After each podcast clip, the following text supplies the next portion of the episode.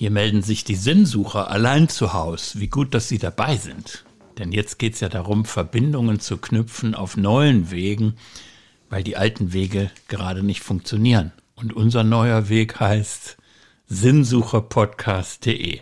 Wir, das sind Franz Meurer, Pastor in Höhenberg-Pfingst in Köln. Und Jürgen Wiebeke, ich moderiere das Philosophische Radio in WDR 5. Und nun, am Dienstag nach Ostern, muss ich nochmal rekapitulieren, was mich verwirrt hat im Nachhinein, Franz, nach unseren Gesprächen. Och. Wir waren ja ein paar Tage lang sehr fromm. Ja.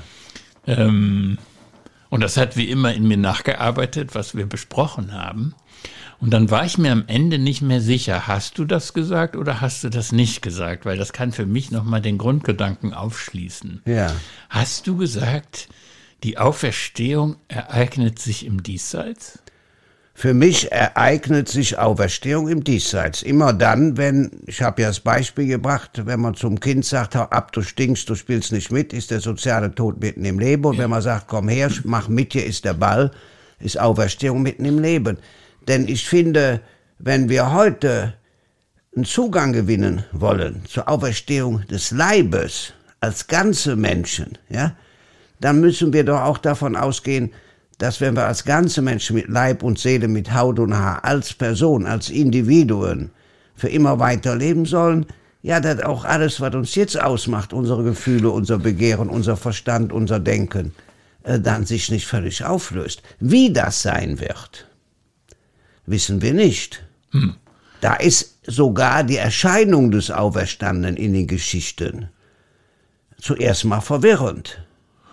Ich sag mal, warum ich das nochmal ins Spiel ja. bringe, obwohl wir Ostern ja hinter uns ja. haben.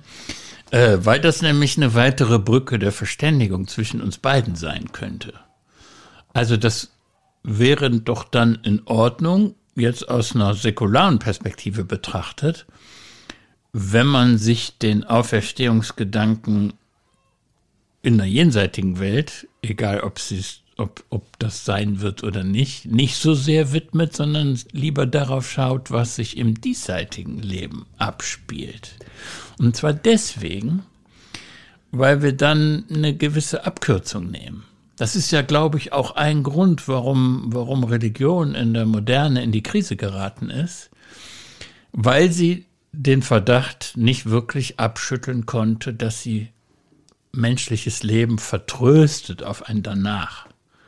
Ja, dass man dieses diesseitige Leben als ein Jammertal betrachtet und, äh, und dass man dann auch Ressourcen und Kräfte abzieht und statt die diesseitige Welt zu verbessern, halt auf das bessere Jenseits verweist. Das ist ja eigentlich, ich, ich, ich äh, sage jetzt nichts Originelles, sondern ich rufe einen sehr prominenten Gedanken aus der Religionskritik auf. Ja.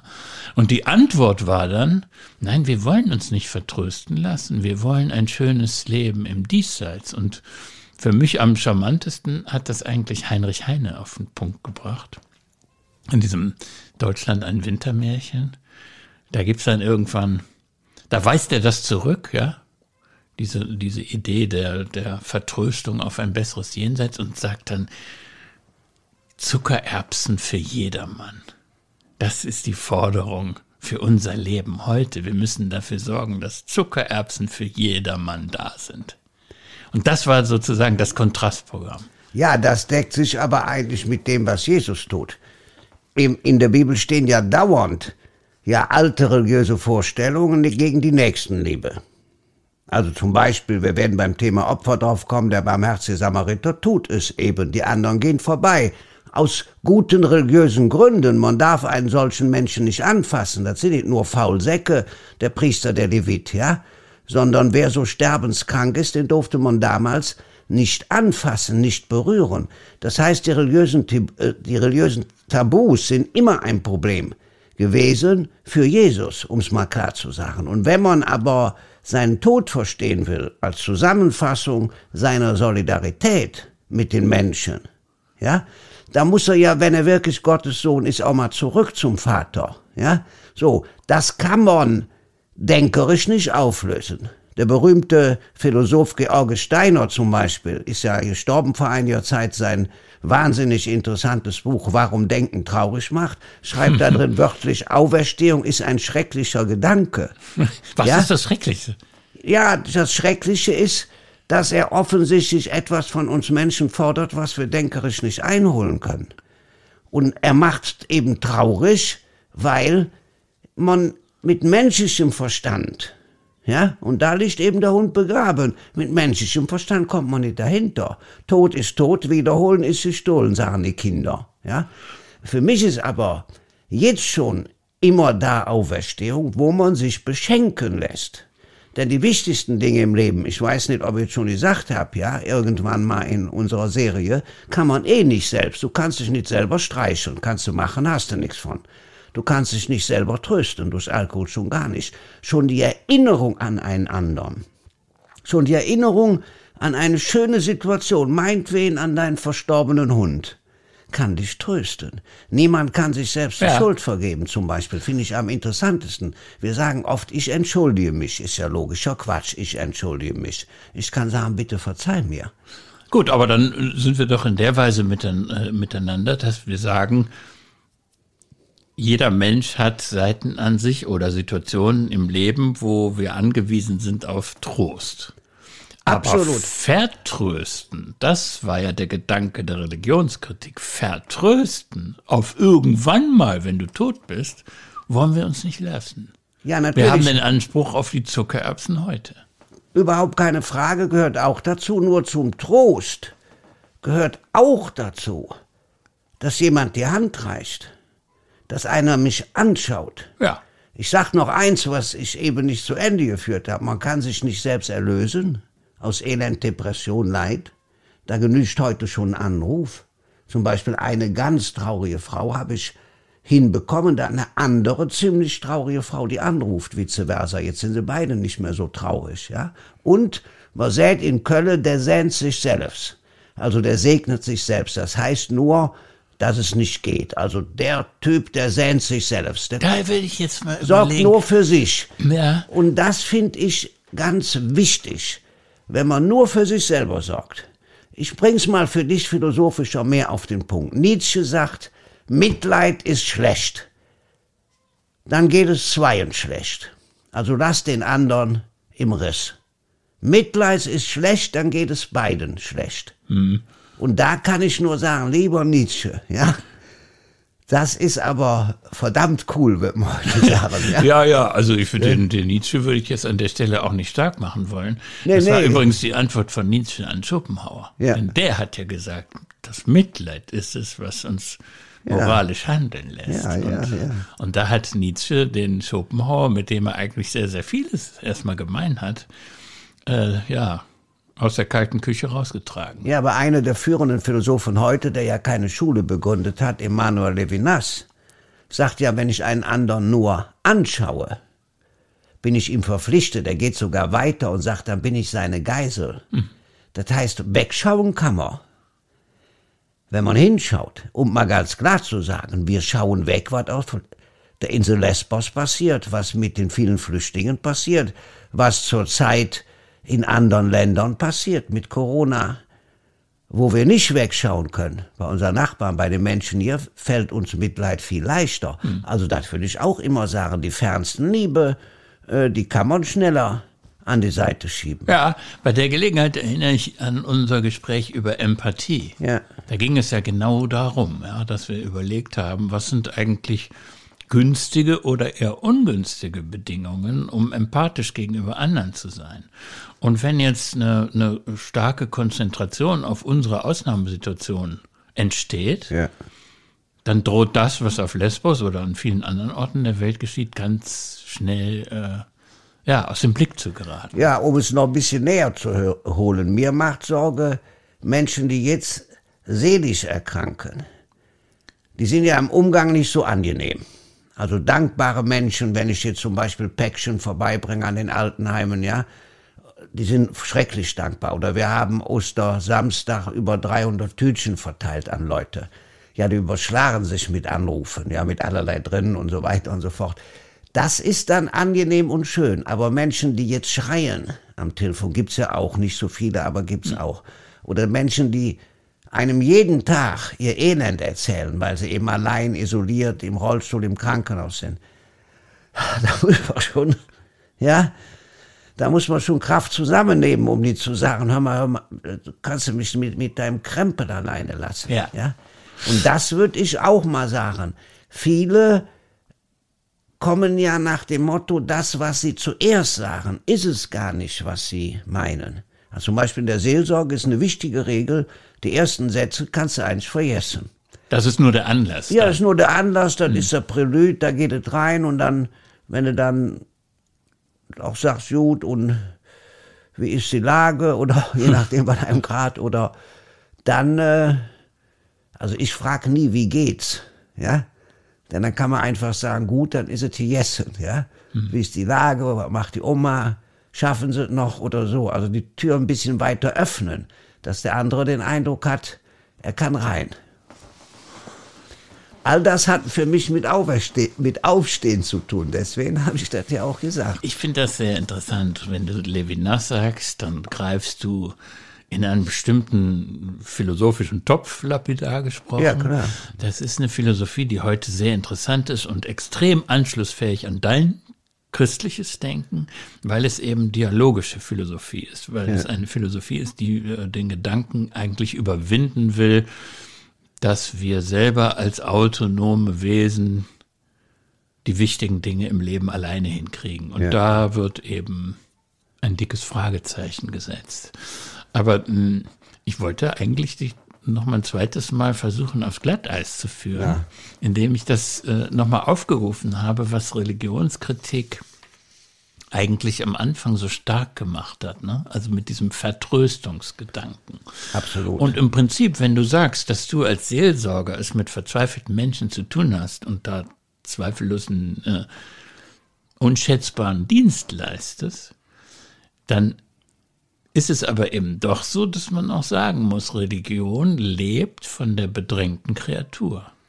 Es ist der, wie heißt es bei Marx? Es ist der Seufzer der bedrängten Kreatur. Ja. So. Und dann ist die Frage, was machst du eigentlich aus der Verzweiflung? Und da sehe ich halt einen möglichen Missbrauch von Religion, wenn sie dann eben aufs Jenseits verweist. Ja, aber das ist die Falle. Du, in Wirklichkeit helfen die Rituale. Also wenn ich beim Kranken bin, muss ich mit dem Kranken, wenn er eine Erinnerung hat, beten. Zum Beispiel Rosenkranz. Und ihr betet in allen Religionen scheinbar monoton. Nun kann man aber den Rosenkranz aufhübschen, sag ich mal, indem man die Lebensgeschichte Jesu erzählt. Also gegrüßet seist du Maria, voll der Gnade, der Herr ist mit dir, du bist gebenedeit unter den Frauen, gebenedeit ist die Frucht deines Leibes Jesus. Und dann kann man immer einfügen, den du unter Schmerzen geboren hast, den du vom Heiligen Geist empfangen hast, den du Nummer 70 äh, begleitet hast auf dem Weg zum Kreuz, der für uns am Kreuz gestorben ist, der in den Himmel aufgefahren ist. Nur mal als Beispiel. So, wenn du das machst, das finden die Leute ganz einfach wunderbar. Weil dann gehst du ja langsam eine Geschichte und du kannst ja auch sehen, wird der nicht mit der Messe immer wigger. Ja, ja, machst du immer weiter für die Hochdeutschen unter ja natürlich, ja, ist aber wichtig, ja, um da mal nah ranzugehen. Nur mal, um ein Beispiel zu nehmen. Oder die Osternacht zum Beispiel. Ist für viele Menschen sehr wichtig. Da kommt zwar nur ein Viertel, die zu Weihnachten kommen in die Kirche, aber die da kommen, da ist das, sagen wir mal, wirklich der Nabel des Jahres, ja, der Mittelpunkt. Das sagen die jetzt auch. Das vermissen wir so sehr. Also die Dunkelheit, das Licht, die Lesungen aus dem Alten Testament, aus dem Neuen Testament, das Taufwasser, die Osterkerze. Ja, also alles Symbolhandlungen, die aber verdichten, da kann man alles reinnehmen. Noch weniger Menschen kommen bei uns katholisch an Karfreitag. Weil da ist der herbste Gottesdienst des Jahres. Ja? Der ist ja auch viel protestantischer geprägt. ja, natürlich, aber ja klar. Aber ich will damit ja nur sagen, äh, keiner glaubt mehr, dass er in die Hölle kommt, wenn er bestimmte Gebote übertritt. Also gibt's vielleicht noch paar, aber die meisten Menschen nicht mehr. Du doch auch nicht, oder? Ja, ich würde sagen, ich glaube schon dran, wenn ich äh, bestimmte Dinge tun würde. Ja, also Da wenn kämst du in die Hölle. Nein, in die Hölle nicht, aber dann, dann würde ich doch irgendwie Strafe verdienen. Also wenn ich meine Freunde verraten würde, wie Petrus zum Moment, Beispiel, Moment. der erste Strafe Papst. verdienen oder Strafe bekommen? Das ist ja Nee, was verdienen, anderes. verdienen. Das bleibt ja dann im Subjekt, wenn du Ich sagst mu man, verdienen. muss, man muss sich auch selbst bestrafen. Wenn man nicht nett ist, muss man dafür auch danach besonders nett sein, finde ich zum Beispiel. Und muss ein Blümchen kaufen oder zum Beispiel sich entschuldigen. Finde ich eine unglaublich wichtige Fähigkeit. Aber Franz, das müssen wir jetzt klären, weil sonst haben wir hinterher tausend Nachfragen. Ja. Was, was meinte der da jetzt mit der Hölle? Das macht ja einen Unterschied, ob du dich selbst anklagst, weil du nicht das Beste getan hast, ja, weil du was Falsches getan hast, oder ob du davon ausgehst, dass eine dritte Kraft dich zur Rechenschaft ziehen wird. Ja, ich, äh, für mich ist aber die Hölle viel äh, wichtiger als der Ort, wo der Teufel ist, der Satan ist. Also ich glaube schon, ich persönlich, dass es den gibt.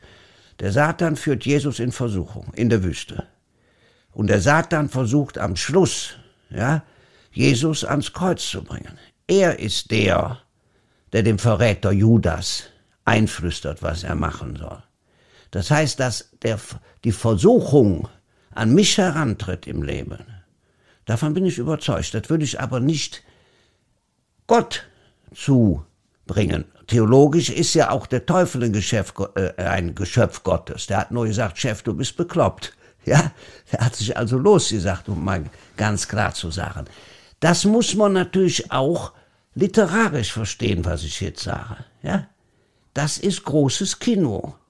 Ja. Aber großes Den Kino. Teufel, da- den darf man sich nicht als eine Gestalt vorstellen, ne? Das meinst du doch jetzt. Er Sondern ist das, ist eine, was er das ist ist, der, der mich versucht. In der Geschichte, die Versuchung Jesu zum Beispiel in der Wüste. Er geht auf einen hohen Berg und sagt, du bist der größte Springer, äh, du, alles gehört dir. Er geht auf die höchste Zinne des Tempels, natürlich Symbol der Sexualität, du bist der größte Springer, ja. Er sagt, küss mir die Füße, ja. Dann bist du der König der Welt. Und jeweils, jeweils sagt Jesus mit dem Bibelspruch, ja, du sollst den Herrn, deinen Gott nicht versuchen, die Engel werden dich tragen, wenn du fällst, ne? Nur einer, ja, soll verehrt werden, nämlich Gott selber. Diese Versuchung zum Unrecht, zum nackten Egoismus, ich glaube, die, verspür- die verspürt jeder in seinem Leben. Ich habe jetzt das Gefühl, wir werden irgendwann mal den Faust zusammen betrachten müssen. Denn Ja. da, das ist doch die Story, die du uns gerade Ja, erzählst. natürlich, Ne? Faust Da sind diese beiden im, da sind die beiden im Himmel, ja. Absolut. Äh, Gott und der Teufel und die fangen an miteinander zu wetten, ja, Ja. wer eigentlich den größeren Einfluss auf den Menschen Aber hat. absolut. Und dann kommt das alles zum Tragen, äh, dass, dass, äh, dass der Dr. Faust ähm, Versuchungen durchlebt.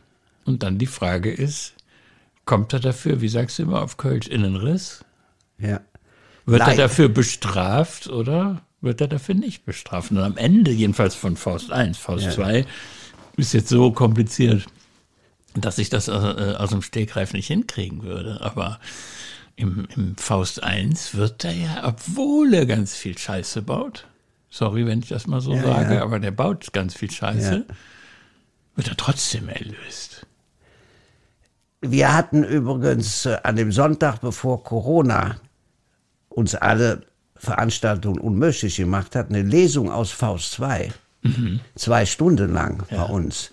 Und ich muss dir nur eins sagen, dass es da dauernd um Geld geht, also um die Frage des Kapitalismus, habe ich so nicht mehr in Erinnerung gehabt. Wir haben in der Schule Faust 2 gelesen, aber damals habe ich davon, glaube ich, überhaupt nichts mitbekommen. Ich habe immer nur das gesagt, wo ich dachte, das will der Lehrer hören. Ja. Du kriegst mal gute Noten, aber einen inneren Zugang nie. Doch, Nein, da gibt es, da gibt es eine Passage, die für Kapitalismuskritiker auf jeden Fall sehr interessant ist. Da geht es ja darum, dass da einer irgendwie mit dem Deiche bauen und sowas äh, seine Geschäfte macht und eine glühende Verehrerin von dem Faust ist nun ausgerechnet Sarah Wagenknecht. Ja. Weil sie sagt, wenn du den Kapitalismus verstehen willst, dann musst du Faust 2 lesen. Ja, ja, ja. Aber das, nee, das traue ich mir jetzt nicht zu. Nein, nein, wir können ja mal überlegen, ob wir darauf nochmal zu, äh, zurückkommen. Nein, aber nochmal zurück. Das, ich fände das wirklich reizvoll. Ja, ja, aber Weil nicht so schnell. Buch, in dem Buch, also äh, Faust 1, ja, ja. da geht es um uns. Ja, ja, klar. Natürlich, aber müssen wir ein bisschen bisschen vorbereiten, wenn. Nein, du bist ja von der Frage nach der Auferstehung gekommen. So, und ich fasse mal kurz zusammen. Vertröstungen bringen nichts. Das Spiel ist hier. Wenn man in den Himmel kommen will, denn da geht's ja bei der Frage auch drum, dann muss man irdisch schauen, weil Jesus klar sagt, wie man in den Himmel kommt. Ich war krank, ich war nackt, ich war auf der Flucht, ich war im Gefängnis, ich hatte Durst, ich hatte Hunger. Was hast du gemacht? Das heißt, er zieht die Lösung auf sich. Und die Jünger sagen zu Recht so ein Quatsch, du doch nicht.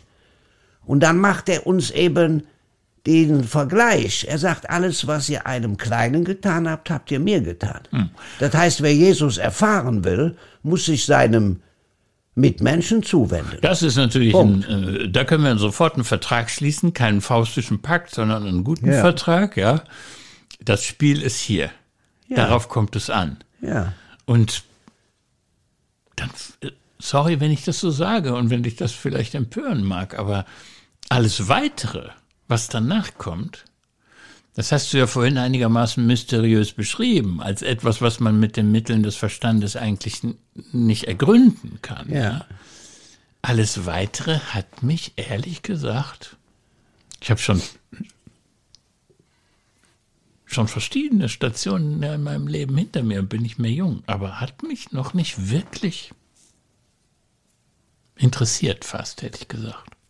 Ja, ist ja völlig in Ordnung. Das ist ja völlig in Ordnung. Meine persönliche Meinung ist, 95 Prozent der Menschen hier bei uns sind im engeren Sinne nicht religiös interessiert. Ist ja in Ordnung. Im engeren Sinne, also dass die jetzt spirituelle Dinge haben. Mir hat auf der anderen Seite. Äh, nee, nee, nee, da finde ich mich nicht wieder bei diesen 95 Brauchst du ja nicht. Da, da finde ich mich nicht wieder. Also, sag mal. Äh, äh, sondern wir hatten uns ja darauf geeinigt, das Spiel ist hier. Ja.